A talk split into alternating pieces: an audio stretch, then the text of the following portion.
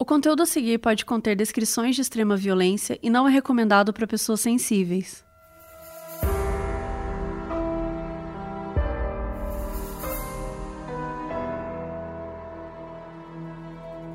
Oi Brasil, esse é o Modus Operandi, o nosso podcast para falar de crimes, serial killers e coisas muito macabras e horríveis. Mas a gente tenta ser feliz. E você pode seguir a gente nas redes sociais, é moduspod, M-O-D-U-S-P-O-D, no Instagram e no Twitter. Eu sou a Carol Moreira. Eu sou a Mabê. E eu sou a Bel Rodrigues. E hoje nós vamos falar de um dos casos, acho que mais famosos da história dos crimes, né? Que é o caso do Ted Bundy que na verdade não, não é um caso, né? São vários. Muitas mulheres assassinadas. Ele é um dos psicopatas mais notórios, justamente por toda a história dele, que a gente vai contar aqui, mas principalmente por terem esse estigma ao redor dele de, nossa, como pode um cara como ele ter matado tantas mulheres? Como se os serial killers tivessem algum tipo de sei lá, de, de aparência, sabe, definida de que, ah, não, essa pessoa nasceu para matar, essa pessoa nasceu para seguir outros rumos na vida. E aí a gente vai abordar isso hoje, e eu acho que esse é um, um dos motivos principais dele ser um dos mais notórios até hoje, tipo, 30 anos depois. 40 já, na verdade. Então ele foi extremamente passado na mídia, foi explorado, usou isso a seu favor também. Ele foi seu próprio advogado durante um tempo, ele era eloquente, era considerado charmoso. Acho que é importante falar também que uma das coisas que chamam bastante atenção é que ele é formado em psicologia, né? Ele formou em psicologia e depois ele começou a estudar direito. Ele fugiu duas vezes, e estima que ele matou mais de 100 mulheres no total, mas ele só confessou cerca de 30 assassinatos, né, estupros e enfim. E ele morreu na cadeira elétrica em 89. Então ele atuou no, entre os anos de 1974 e 78 e para a gente pensar, se ele confessou, digamos que realmente tenham sido cerca de 30, 35 vítimas em oito estados americanos, são quatro anos, tipo, é muita gente para você matar em quatro anos. E é isso porque a gente tá falando de 35. Imagina se realmente foram 100, né? Tem gente até hoje que acham que foram mais de, de 35, mais do que aqueles as que ele confessou. Acho que a gente pode começar falando já da infância que ele teve, que foi uma infância muito, muito violenta e que na última entrevista que ele deu, inclusive, poucas horas antes de ser morto por eletrocução, ele falou que teve um, uma criação super tranquila, que foi criado num lar amoroso, sendo que aquela entrevista foi justamente para desviar tudo o que aconteceu ao longo da vida dele. Bom, ele cresceu vivendo uma mentira, sabe? Que ele só descobriu aos 21 anos, na real, que a irmã dele, na verdade, era mãe dele, né? Só na casa dos 20 anos isso, tipo, a gente pode perceber que pautou muito dos próprios crimes dele, porque todas as vítimas foram mulheres e todas eram com aparência muito ligada à mãe dele. Claro que a gente pode depois falar de complexo de Édipo, Freud, ir pra essa linha também. Essa história é muito comum até, né? De uma menina muito nova fica grávida, e aí os pais da menina, pra não falar que ela ficou grávida, eles fingem que é mais um filho deles, e que os filhos, na verdade, são irmãos, né? Sendo que, na verdade, a menina sempre foi a mãe dele e ele nunca soube. Ele até comenta em alguns momentos, assim, que ele desconfiava, mas ele não sabia. E ele só descobriu isso depois de 21 anos, né? Imagina você uhum. viver o tempo todo achando que a pessoa é sua irmã e ela era sua mãe, né? Além de tudo, a infância dele também teve essa presença desse pai barra avô dele, que era muito violento, né? Ele espancava, né, a avó barra mãe todos os dias, então ele também cresceu assistindo tudo isso e de certa forma normalizando, né, esse tipo de comportamento. E acho que uma coisa que é interessante também é não chega, nunca chegou a ser comprovado, mas tem um, todo um lance também que talvez o pai dela seja realmente o pai dele, porque ele teria supostamente estuprado a mãe do Ted, ou seja, a própria filha. Então tem também essa, nunca foi comprovado, mas teoria, tem, né? é, tem essa teoria aí que só, enfim, corrobora um lar extremamente violento que ele cresceu e com certeza impactou na vida dele, né, depois. Sim, desde a primeira infância a gente já percebe que ele tipo, naturalizou mesmo relacionamentos abusivos e violentos, sabe? Que era isso que ele conhecia. Então, quando você tem isso dentro de casa, é a única coisa que você conhece, passa a ser a única coisa que você considera certa, entre aspas, porque a gente não pode afirmar com veemência que ele sabia que era errado ou sabia que era certo. A gente pode deduzir a partir dos, das próximas atitudes dele, né, ao longo da vida. Coisa que é super legal também de comentar é que muitas vezes tentaram fazer com que ele passasse por um bom moço, né? Tipo, ah, ele é eloquente, ele é um cara charmoso, ele é um cara que é formado, ele é estudado. Então, de várias maneiras, tentaram trazer um pouco desse outro lado do Ted e muitas vezes fantasiavam isso. Mas ele, antes dos 18 anos, ele chegou a ser preso por roubar carro, né? Quando ele fez 18 anos, isso foi limpado da, da ficha dele, mas ele já tinha alguns casos é, antes de, de fazer os 18 anos. Então, ele nunca foi um cara excepcional, calmo, como muitas vezes as pessoas gostam de, de pontuar, né? De, de falar. Eu acho interessante a gente falar que aí, logo em seguida, ele foi estudar psicologia.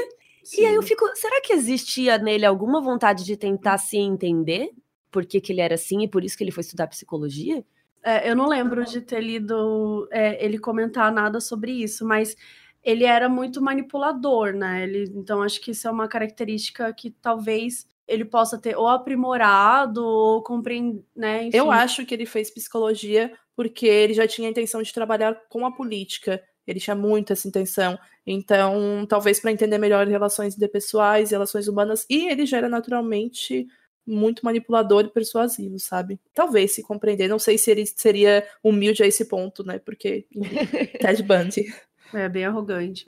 E aí não é porque ele formou em psicologia que ele era do bem, que ele entendia a mente humana. Ele foi para um caminho, não sei se é oposto, né? Mas um caminho bem diferente. É, as pessoas elas têm muito essa ideia de que ter um diploma é comprovação, validação de algum caráter, e isso é em toda a vida, assim, não só com pessoas que cometem crimes horríveis, como o Ted Bundy, como os que cometem pequenos delitos mesmo. Se é alguém que tem diploma, por exemplo, até a própria mídia, ela não noticia, tipo, ladrão, bandido, fez não sei o que. Ela noticia jovem formado em não sei o que, roubou não sei o que, sabe? Ou foi pego com crack, ou foi não sei o que. Aquela coisa de um lado é traficante e o outro foi pego com porte de alguma coisa, sabe? Ou com posse de alguma coisa. Que é bem elitista, né?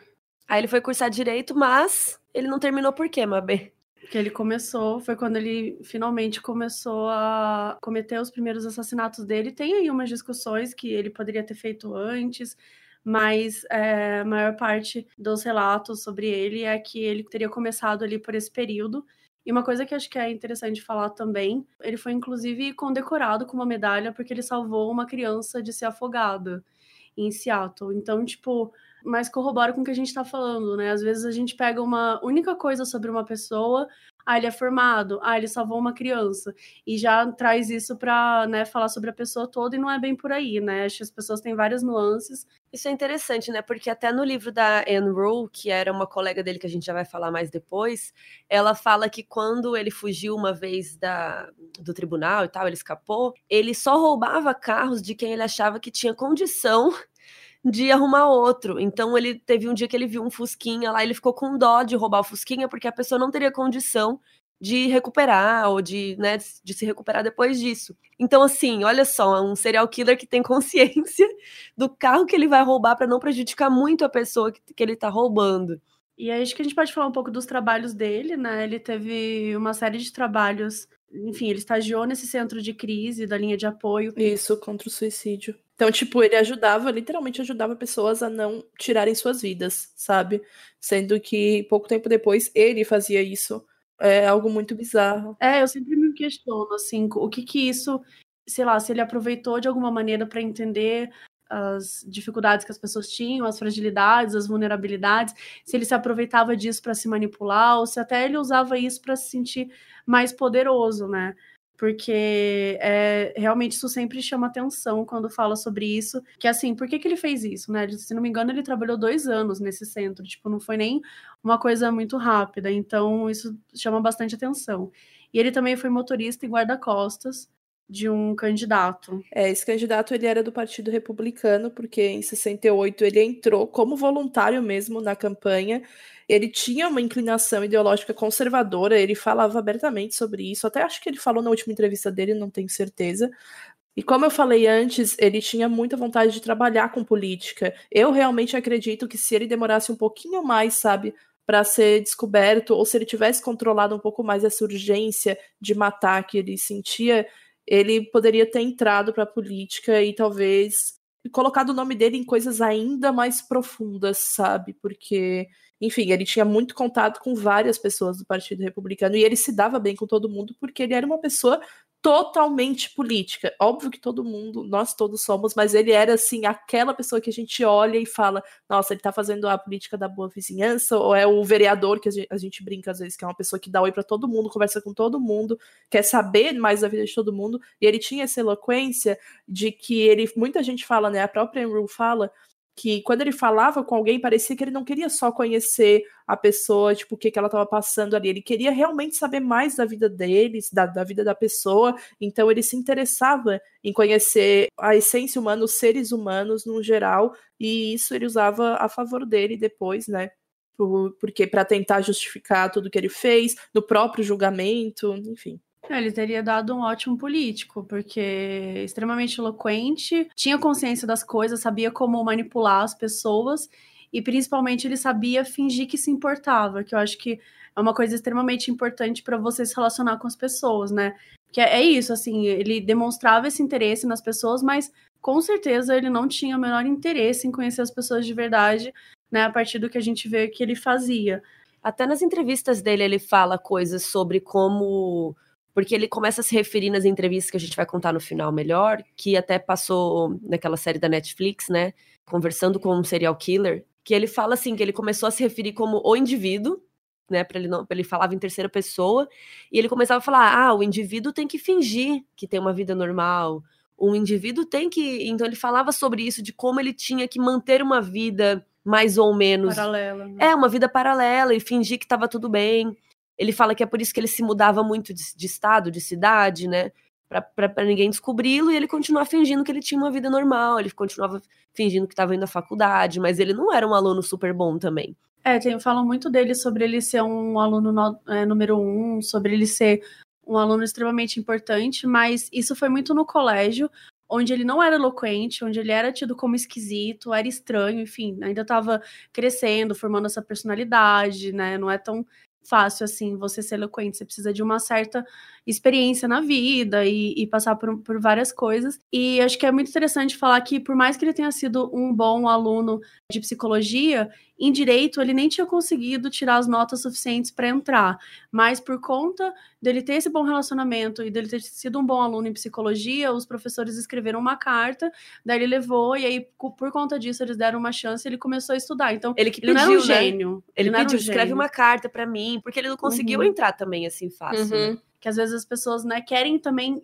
tipo fantasiar demais em cima daquela pessoa e quando você vai olhar, bom, não é bem assim que é o que eu acho que o livro da Anne traz muito bem, assim, que é contar um pouco sobre como ele era realmente de verdade e, e não sobre essa grande fantasia, essa coisa que criavam em cima dele. No geral, as pessoas gostam muito de. As pessoas, a mídia, no, no geral, gostam muito de não endeusar, mas assim, mitificar um, um serial killer a ponto de dele divergir de seres humanos normais, entre aspas, né? Pessoas que nunca cometeram grandes crimes, a ponto da gente pensar que a gente nunca faria isso porque a gente não é assim parecida com ele, porque não pode uma pessoa parecida com a gente cometer tanta atrocidade, sabe? E na verdade pode sim. É, não existe um.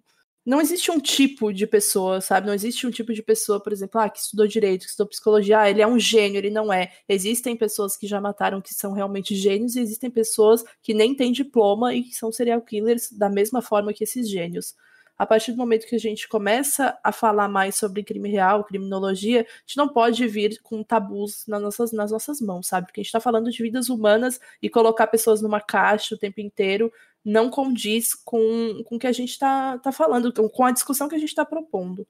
Acho que a gente pode começar a falar também de algo que foi muito importante nessa trajetória, né, do, do Ted Bundy, da vida dele, que foram as namoradas e noiva né, que ele teve. E isso é uma outra suposição que se tem também, né? Que todo serial killer é solitário e mora com a mãe num porão e é esquisitão É. e tal. E não é sempre assim. E não se relaciona com ninguém, né? Não consegue viver em sociedade. Inclusive, enfim. muitos deles eram casados, tinha filho, tinha uma vida completamente considerada normal, e nas horas vagas estava lá cometendo crimes, né?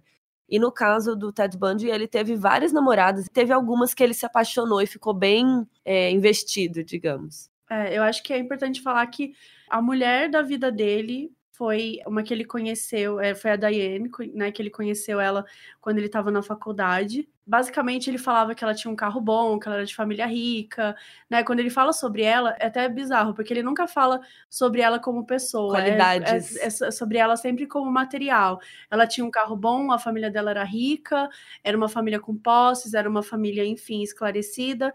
E ele era uma pessoa que não tinha as mesmas coisas que ela, não tinha os mesmos bens materiais, ele não tinha a mesma vida que ela, o mesmo estilo de vida e tudo mais. Quando ela terminou com ele, ele entrou em depressão. E aí levou, enfim, ele levou esse pé na bunda e entrou em depressão, e isso foi em 68. E é engraçado, né? Porque, como você falou, ele não gostava dela como. É, eu, eu devo falar como pessoa, porque não é. Ela não é uma berinjela, né? Então ela é uma pessoa. Então, ele não gostava dela no sentido, como você disse, das qualidades, da personalidade dela, ou ah, ela era muito sei lá, ela combinava comigo, né? A gente gostava das mesmas coisas. Não, ele gostava da classe social que ela estava, porque ele poderia se encaixar na classe junto com ela, né? Ele já objetificava desde o começo. Ele, ele não vinha daquela daquele tipo de família, então para ele era como se ele tivesse eh, dando um Ai, como fala? Ascendido socialmente. E aí ele começou a namorar a Elizabeth depois, que foi a a mulher que passou mais tempo com ele, eu acho, né? Mais anos é, seguidos. mais anos. Foram seis anos. Eles chegaram até a morar juntos. Ela tinha uma filha já, né? E essa mulher é, foi a que denunciou o Ted Bundy algumas vezes. É bizarro algumas. falar isso, mas foram algumas vezes. Ela foi crucial para que ele fosse é, preso, né? Eu acho interessante a gente lembrar aqui que nesses anos todos que ele atuou, ele viajava entre os estados, né? Então ele ia mudando de estado, mudando de estado. E naquela época, a gente está falando aqui dos anos 70. Isso. Não tinha internet, né? Não tinha é, muitas tecnologias que a gente tem hoje, até para encontrar DNA, essas coisas não existiam. Então era muito difícil os estados se comunicarem entre si, porque cada estado tem aquela coisa da polícia desse estado cuida desse crime. Aí acontecia um assassinato em Utah, aí era a polícia de Utah que ia resolver. Aí ia pro Colorado, era outra polícia. E ninguém nunca relacionou os crimes porque simplesmente não tinha computador, sabe? Não tinha como eles conversarem muito. Não tinha essa, tec essa tecnologia, esse envolvimento. E foi mais ou menos nessa época que começou a história do Mindhunter, né? Da Netflix também que eles começaram a perceber o que, que era um serial killer, quais eram os padrões que a gente podia observar. Então isso ainda estava começando a existir, então era muito difícil para a polícia identificar esses crimes e identificar que era uma pessoa cometendo todos eles, inclusive entre os estados. E a Elizabeth percebeu, né? Ela percebia umas coisas estranhas com o Ted. Eu acho que quando você namora alguém, você começa a ver. Acha uma calcinha no carro dele. Ela achou chave, chave né? né? Ela achou até um Corda, gesso. Cordas. A gente já vai falar do modus operandi dele, mas ela foi achando coisas que tinham a ver com esse modus operandi dele. E ela pegou e falou assim: olha, meu namorado tem umas coisas meio estranhas aí.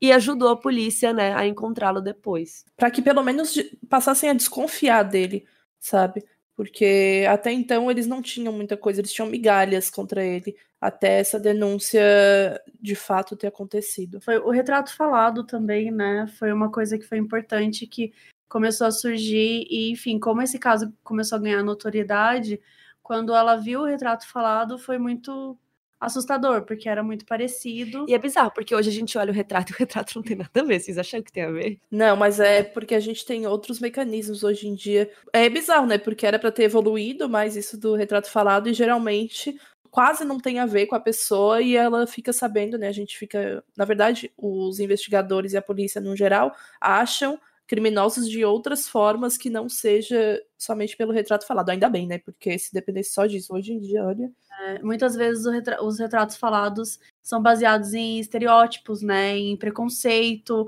em pessoas que às vezes não gostam de alguém, acham que alguém é estranho e falam, não, acho que foi o meu vizinho, acho que foi, né? Acho que muitas vezes quanto mais o caso vai ficando famoso, mais denúncias vão rolando e as pessoas, elas, assim, Confessions Tapes tá aí para mostrar que as pessoas são acusadas por absolutamente nada, né? Não, e na época do TED, muita gente achou ligando que era o próprio namorado, não só a Elizabeth. Muita gente falou: nossa, acho que meu namorado tem a ver com isso aí, meu namorado é esquisito. Inclusive, o namorado. É assustador é. isso, a pessoa ligar acusando o namorado. Ou seja, quem você tá namorando? Exatamente, mano. A gente já vê toda essa enfim, né, todo o machismo que tinha desde o começo também da, enfim, desde o começo da vida. E só lembrando também, ainda falando sobre as mulheres da vida do Ted Bundy que se relacionaram com ele, quando ele estava com a Elizabeth, ele ainda, ele reencontrou a Diane e mesmo estando com a Elizabeth ainda, ele se relacionou com as duas por um tempo, mas eram em, lo em locais diferentes. Uma era na Califórnia, outra ali em outro lugar. E aí ele continuou com esse relacionamento mútuo até ele finalmente dá um pé na bunda, o mesmo pé na bunda que ele deu, que a Diane deu nele, ele deu nela. Então todo mundo, a, própria Rue fala que ele voltou a se reencontrar, né, com a Diane para dar o, o, troco nela e fazer com ela, é, fazer com ela a mesma coisa que, que fez vingança, com ele. Então assim, né? se a gente se acha rancoroso, né, Imagina ele que esperou seis anos para dar o troco.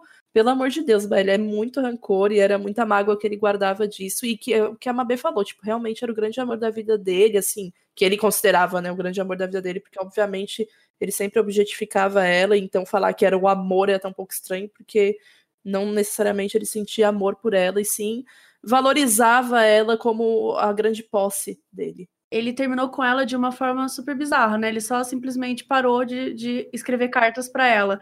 É muito doido quando a gente pensa nisso, porque hoje é tão, tá tão longe da nossa realidade, né? Que a gente, enfim, tem WhatsApp, tem tecnologia, tem tudo aí. A gente tá sempre em contato com as pessoas que a gente se relaciona de alguma maneira.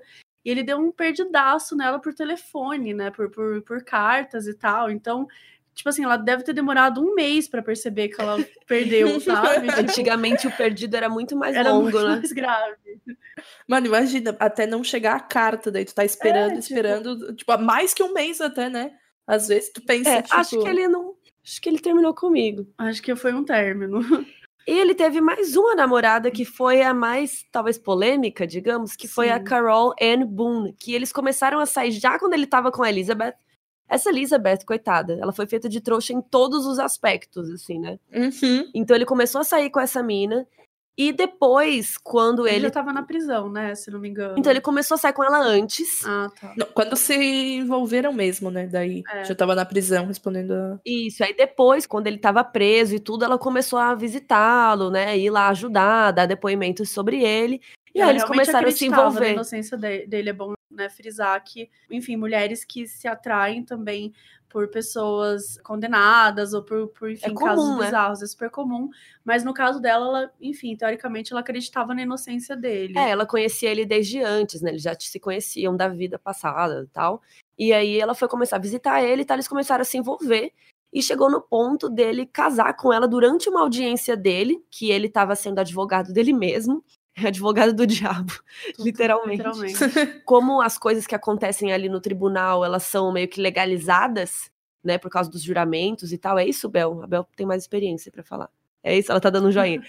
Então, quando ele pediu ela em casamento e ela aceitou ali no tribunal, tá válido. Ele encontrou uma brecha na lei, né? Sim, ele conseguiu, tipo, fazer o que já era sobre ele, ainda mais sobre ele, sabe? Chamar tipo, mais atenção, um, né? Um julgamento que já era de um caso dele, ele estava sendo julgado, ele estava sendo o próprio advogado e ele pediu ela em casamento para tornar ainda mais sobre ele.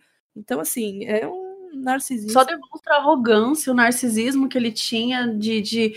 E como ele era um psicopata, né? Porque assim, tava lá numa audiência, era uma audiência séria, eram assuntos sérios, e ele, tipo, queria transformar mais numa palhaçada sobre ele, né? E aí, depois, essa Carol Ann Boone, ela inclusive ficou grávida quando ele estava preso, porque eles subornavam, era comum, que tem alguns presos que têm acesso, né, às famílias ou podem ter visitas conjugais, e ele era um preso que não tinha acesso a visitas conjugais, mas ele subornava os guardinhas lá da prisão, os oficiais, e eles transavam, e ela acabou ficando grávida, e ela teve uma menina, e só depois de muitos anos, em 86, que ela se divorciou dele. Inclusive, quando ele confessou alguns crimes, ele começou a soltar das entrevistas, ela ficou perplexa, ela ficou chocada, porque ela nunca imaginou que ele realmente tinha cometido os crimes. Trás, né? Mas por outro lado, eu fico pensando também, no caso da Elizabeth, no caso dela menos, porque ele já estava condenado.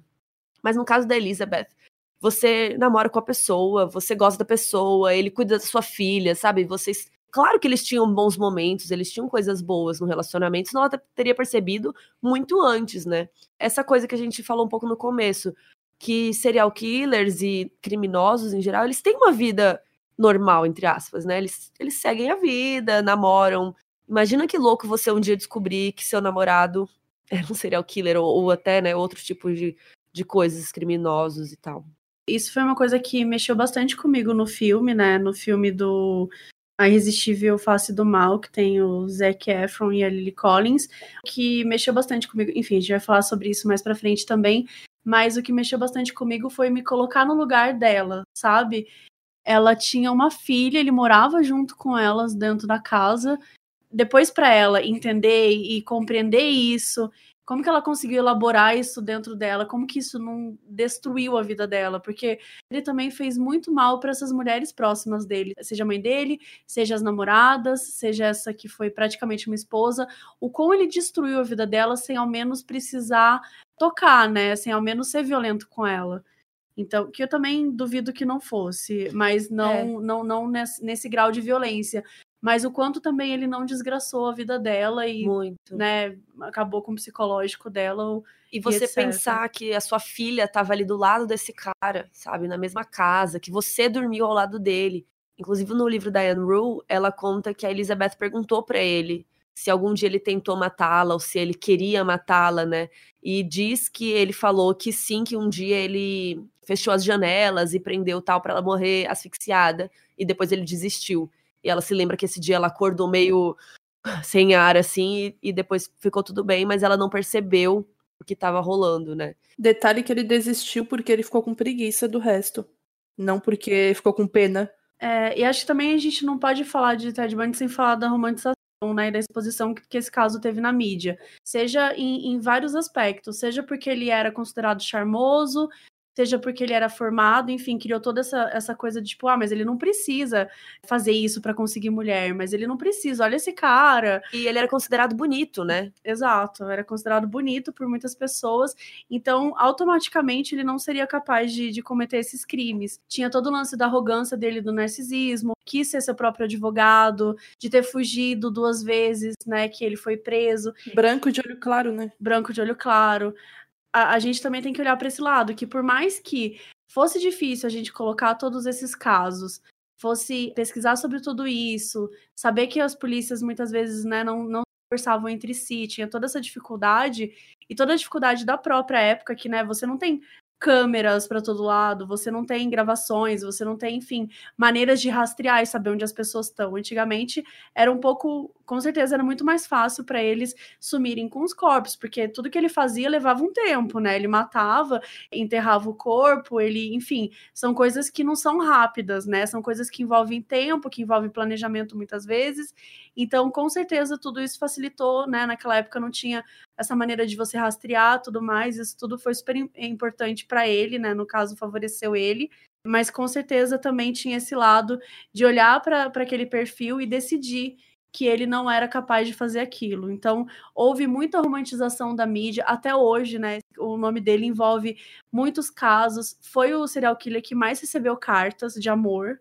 Então, isso é extremamente isso assustador. Eu não entendo. Eu não é entendo. É uma, é uma glamorização exacerbada, assim, que a mídia fez, principalmente na época em que serial killers estavam começando a ser noticiados da forma que são até hoje, porque não existia esse termo. Então começaram a noticiar cada vez mais quando o termo existiu, e o Ted estava bem nessa meiuca, sabe? Então, assim, além dele ter toda a aparência padrãozão mesmo de ah, o cara que é boa pinta, tem lábia boa, e tem o físico atraente, enfim, né? Muitas pessoas achavam, particularmente falando, pelo amor de Deus, eu não acho ele nunca achei ele bonito, não acho ele bonito, mas assim, tinha muita gente que achava, não só por causa dessa aparência padrão, e sim pelo que a mídia também colocava dele. Porque não era assim, olha, Ted Bundy, o assassino, não sei o que. É assim, o charmoso assassino Ted Bundy. Ai, gente, assim, eles colocavam de uma forma que eu fico até irritada. Porque se a gente procurar qualquer manchete da época, qualquer matéria, vai aparecer alguma em que eles glamorizam dessa forma, sabe? Então, sim, a mídia tem muita uma culpa sim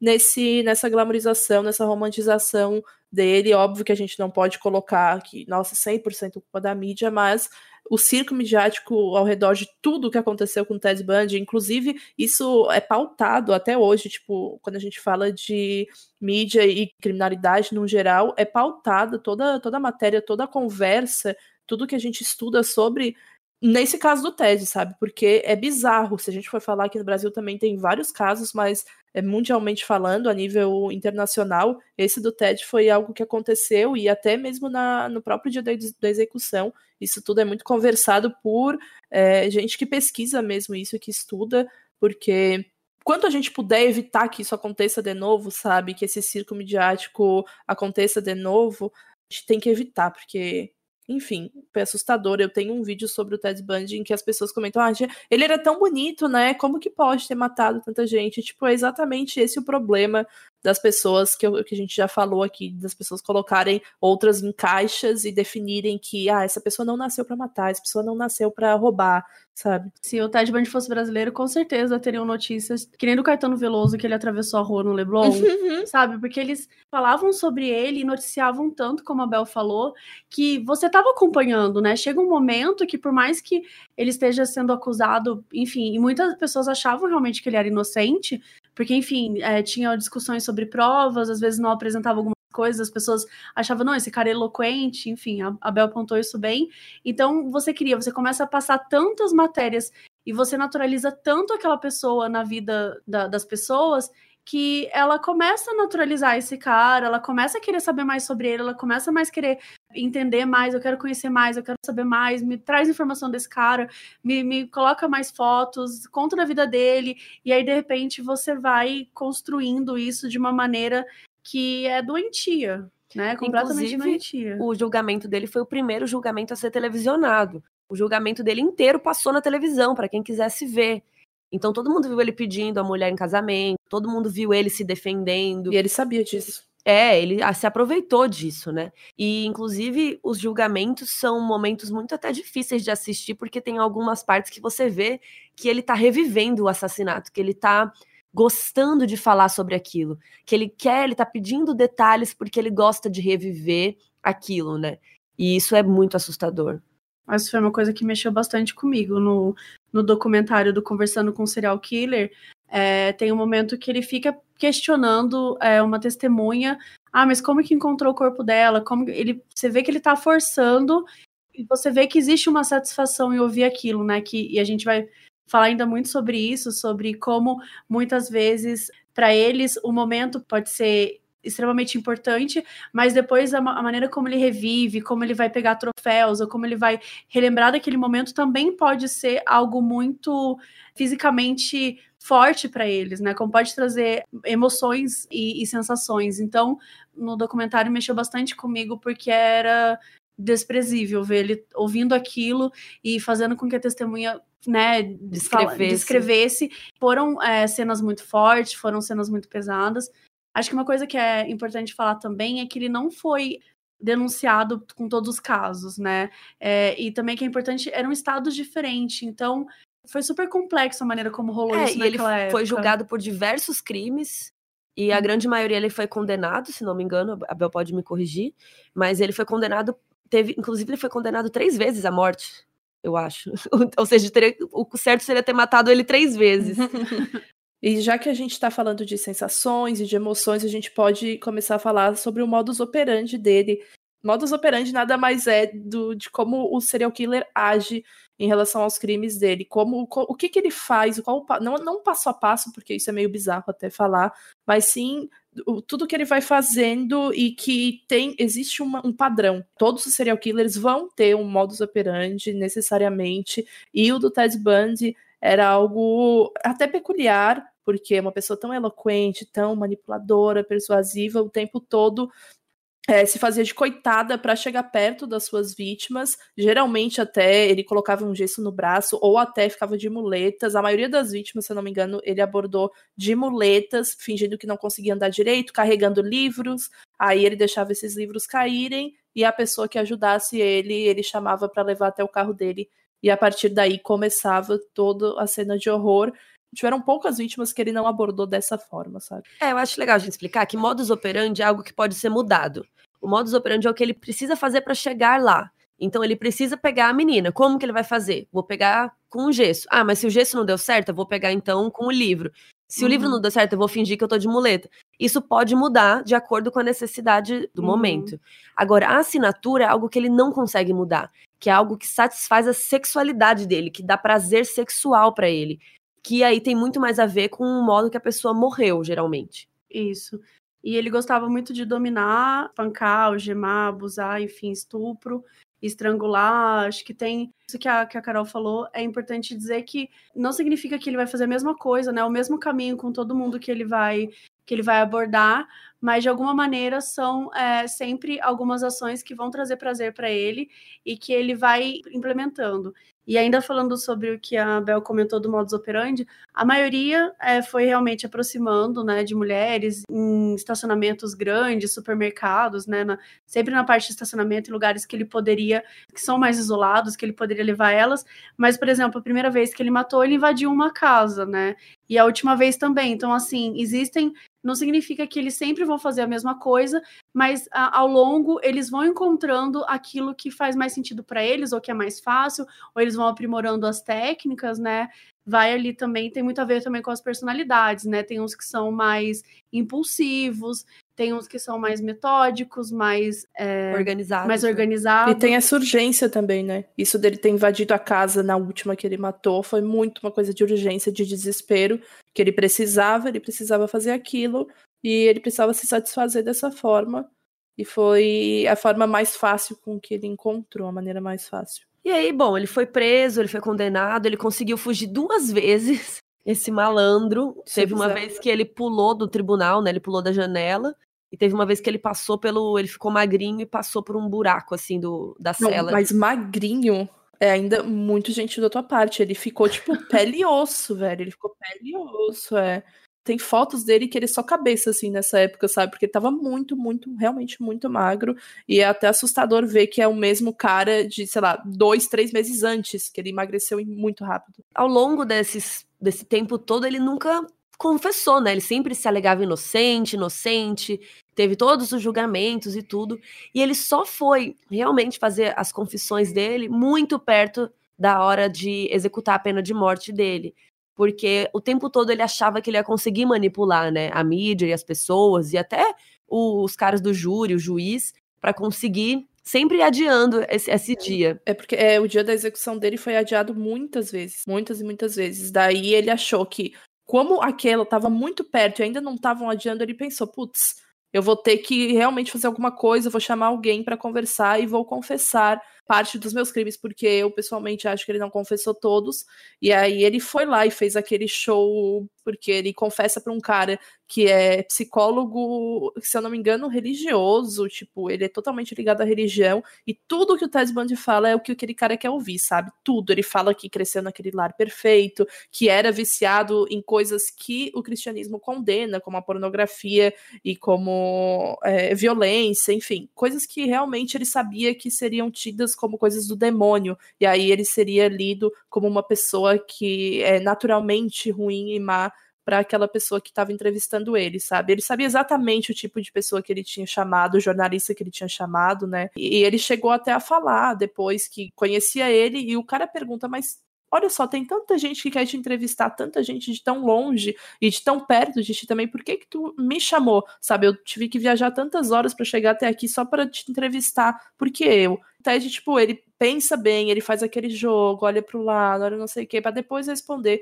Óbvio que é porque ele sabe quem era que tava entrevistando ele, ele já tinha lido a pessoa muito antes dela chegar, sabe? Mas ele deu várias entrevistas, né, para diversas pessoas. Não, sim, mas aqui a, a que foi horas antes, a última entrevista dele na vida foi para esse cara, porque era a última, era o último, a última tacada dele, dele, sabe? É, o desespero, e aí foi por isso ele achou que ia ser adiada. Eu realmente acho que ele achou que seria adiada, mas não foi a execução dele e aconteceu mesmo. E essa acabou sendo a última. Entrevista. Ele achava que se ele contasse onde estariam os corpos das vítimas, né? E ele começasse a soltar isso aos poucos, ele ia poder ficar soltando isso, sei lá, ao longo de um ano, dois anos, e poderia viver mais tempo, né? Mas ele também deu a entrevista para aquele jornalista da série da Netflix, né? E para algumas outras pessoas. Mas existe muita. Ele até ajudou a pegar um, um serial killer por conta dessas conversas, né? Eu não, me recordo agora. Com o John o nome. Douglas mas ele foi, durante uma das conversas, ele ajudou o FBI a capturar um serial killer. Mas é engraçado porque rolam muitas coisas que são teorias e questões que falam sobre ele que nunca foram 100% confirmadas. Por exemplo, que ele guardava as cabeças dos É, corpos. Nunca... que eles cortavam, ele, ele cortava as cabeças e levava pro apartamento dele. É, mas cadê, cadê essa cabeça? Cadê esse apartamento? Ninguém nunca. Tem um lugar lá no. Acho que é Taylor, Taylor Mountain o nome, em que foram achadas várias cabeças lá enterradas, e até hoje o nome é Cemitério de Cabeças do Ted Bundy, que botaram esse nome porque acham que estavam linkados a ele, sabe? Eu não, eu não sei se eles fizeram pesquisas mais a fundo, porque quando acharam ele já tava, já tinha sido executado. Mas até hoje tem gente que chama realmente porque acha que aquilo era do Ted, eram as vítimas do Ted e tal. Outra coisa que mistificaram muito também, que nunca foi exatamente confirmado, eu acho, pelo menos eu nunca vi, queria saber de vocês, é que ele era necrófilo. Que ele gostava de passar tempo com o corpo, ou dormir com eles, ou até é, fazer sexo com os corpos depois de mortos, né? Isso também gerou uma. De tudo que eu ouvi dele, é, que eu me lembro é que realmente ele era necrófilo mesmo. Nas entrevistas ele nunca usou esse termo, nunca usou essa expressão, mas ele dava a entender muitas vezes. Mas eu lembro de ler, de ler coisas é, sobre o fato de que ele sim é, transava com corpos. Mas eu acho que é uma É, coisa então isso que... ficou meio um mito, assim, né? Nunca foi confirmado, eu acho. E ele nunca admitiu nem nada disso. É, É. nunca admitiu. Outra coisa também que nunca foi confirmada foi que ele foi estuprado na, na prisão quando ele estava no corredor da morte já. E tem um boato, né, que não, não sabemos se é verdade, que quatro homens estupraram ele. E muita gente, não sei se todo mundo sabe, mas homens que cometem crime contra mulheres são muito condenados na própria prisão, né, por outros criminosos. Então existe também esse boato aí que eu não, sei, não, não tem confirmação. Isso eu acho que a gente vai morrer sem saber. E eu acho que se realmente aconteceu, ele nunca teria contado o Ted, sabe? Porque ele é muito arrogante pra isso, pra admitir isso. E isso é um tipo de de horror, de sofrido, um abuso sofrido que ele teria vergonha de ter sido vítima. Então, pelo menos de tudo que eu estudei sobre ele até hoje, é, de tudo que eu estudei sobre ele até hoje, acho que ele sentiria muita vergonha de admitir isso. Que a, a maioria das vítimas, é, quando a gente está falando de um estupro que acontece, por exemplo, a cada segundo, praticamente aqui no Brasil, a maioria das vítimas que são mulheres tem vergonha de falar porque elas se sentem culpadas. Ele, no caso, na minha opinião, teria vergonha de admitir isso por se sentir inferior por ter sido escolhido, né? Entre abre aspas aqui, por para ser o- a vítima do abuso sexual. E isso leva a gente pra morte dele, que ele morreu na cadeira elétrica. Então, acho que uma coisa que é importante falar é que no dia da execução tava rolando tipo um Lollapalooza lá fora, tipo, galera vendendo camiseta, falando Boné. queima, uma galera soltando a favor. fogos. Foi uma coisa extremamente absurda. E isso gerou é, muitas conversas e muitos falatórios, até em relação à câmara que ele foi executado, né? A, a prisão que ele foi executado e tudo mais. Então, uma das coisas que os prisioneiros afirmavam depois é que o fantasma dele ainda rondava a câmara onde foi executado anos depois. Então, tem também essas discussões sobre aparecer fantasma dele, enfim, que é um pouco questionável. A própria Lily Collins fala, né, que no set de filmagem ela recebeu visitas das almas dele. Eu achei essa fala muito problemática, é, mas ela afirmou. Pra que, né, falar isso? Tipo, é, mano, tipo assim, não, sabe, não, mas, enfim, se ela afirmou que sentiu e que recebeu essas visitas, né, é importante a gente frisar aqui também, já que estamos falando de tudo dessas teorias aí. Gente, o livro da Anne Rule, que chama, já foi publicado aqui, foi publicado esse ano pela Dark Side, chama Um Estranho ao Meu Lado. Ele é um dos livros mais importantes de todos, de todos os tempos sobre true crime, sobre crime real. Eu acho que só perde, se eu não me engano, ele só perde para Helter Skelter, que conta a vida do Manson. Mas assim, ele é muito vendido até hoje, vende igual água, e é um livro muito, muito bom. Nós três aqui, nas, nas três meninas, já leram. Não sei se a Carol já acabou, que ela tava no Acabei, finalzinho. acabei essa semana. Mas o livro é muito grosso, muito grande, né? Tem É. muita informação. É muito completo. Amiga, eu levei oito meses quase para ler. Então, assim, realmente. Então, só pra gente contextualizar, a Anne Rule escreveu um livro, ela trabalhava com ele naquele lugar de, Centro de de suicídio. Linha de apoio, né, contra suicídio. Então ela trabalhava lá, ela era um pouco mais velha que ele já, ela tinha quatro filhos, ela estava passando por um divórcio, e aí lá eles ficaram amigos, e depois que eles pararam de trabalhar junto, eles continuaram mantendo um contato, ele continuava mandando cartas, ligando para ela, quando ele aparecia, ele ia lá visitá-la, né, na cidade dela, eles iam jantar juntos, então ao longo do livro ela vai contando a experiência dela, de ver que teve uma época que ela não acreditava nele. Aí teve uma época que ela não botava a mão no fogo. Até, até que teve um momento que ela falou: não, realmente ele cometeu. Ela já estava procurando, sabe? Ela estava querendo escrever sobre o cara que estava matando mulheres, ela já estava nessa. Ela tinha feito um contrato, né, para escrever sobre esses assassinatos sem saber que era o próprio amigo dela. Isso aconteceu recentemente agora com o Golden State Killer, que, se eu não me engano, o livro publicado chama Eu Terei Sumido na Escuridão. Acho que é isso, que é um, uma mulher que já estava escrevendo há muito tempo sobre o, o assassino e tal, e por causa do livro dela, eles conseguiram chegar no cara, sabe? Então, assim. História bizarra. Porque ela até morreu e foi o marido dela que continuou, uhum. né? Ela morreu em 2016 e ela não soube, tá ligado? Que ela foi parte crucial em terem achado o cara que, que é o serial killer. Mas enfim, isso é papo pra outra, outro episódio. é bom ver como uma abordagem que não é sensacionalista pode ajudar, sabe? Nesse, nesses momentos. E a Elizabeth, que foi a namorada dele por mais tempo, também escreveu um livro que se chama The Phantom Prince: My Life with Ted Bundy. E ela fingiu um nome diferente no livro, né? Ela coloca Elizabeth Kendall, mas o sobrenome dela, na verdade, é Kempfer, né? Uma coisa assim.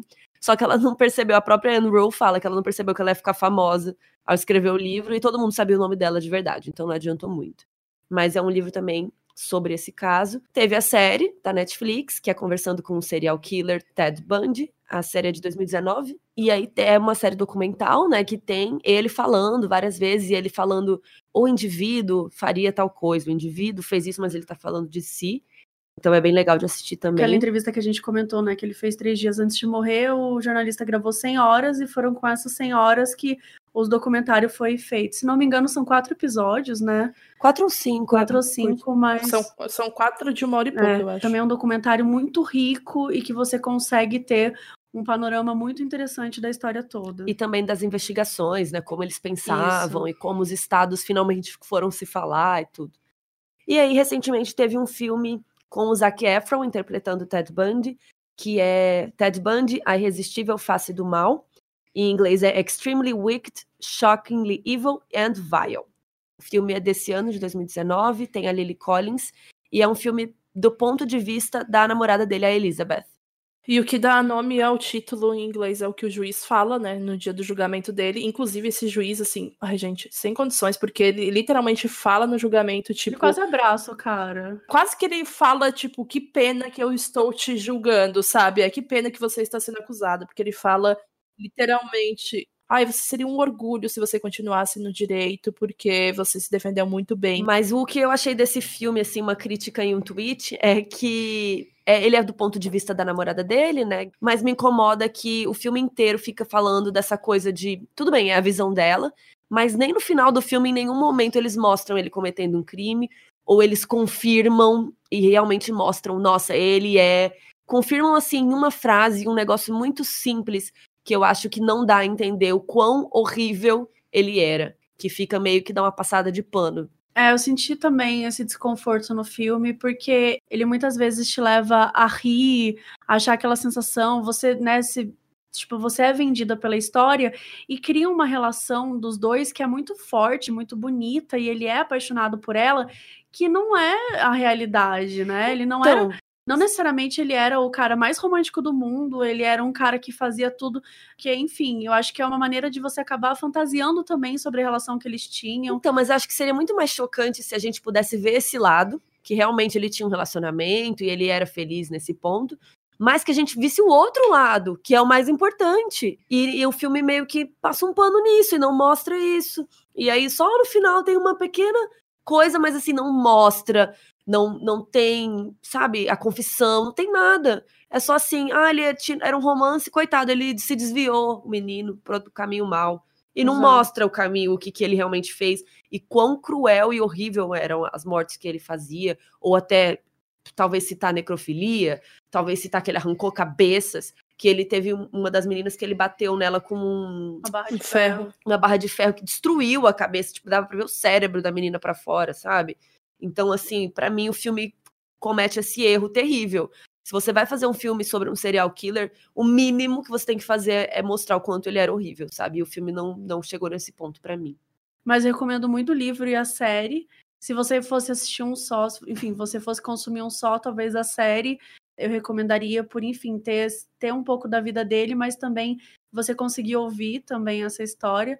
Mas os dois são muito bons, assim, eu acho que são ótimas um, é, um complementa o outro, né? É. Porque na série você consegue ver as imagens dele no tribunal e ver, sabe, é, o carro que ele tinha e, tu, e, você consegue visualizar. No livro tem mais detalhezinhos que aí eu acho que você pode ver a série primeiro e ler o livro depois. Que aí você vai é. aprofundar. Tem algo muito interessante na série que é como eles fizeram uma simulação, uma representação daqueles momentos, mas não ficou aquela coisa super escrota, sabe?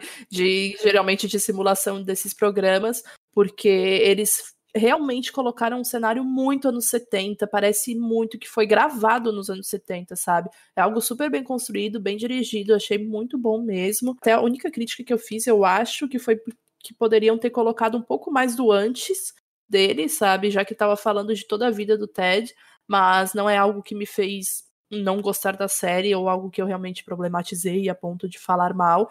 E eu acho que o livro é uma leitura imprescindível. Tipo, você precisa ler se você quer saber mais sobre ele e debater sobre ele, sabe? Porque é um dos melhores livros que eu já li sobre esse assunto, que os Estados Unidos e o mundo inteiro já leu né, sobre o assunto. Não é à toa que ele tem essa fama que tem.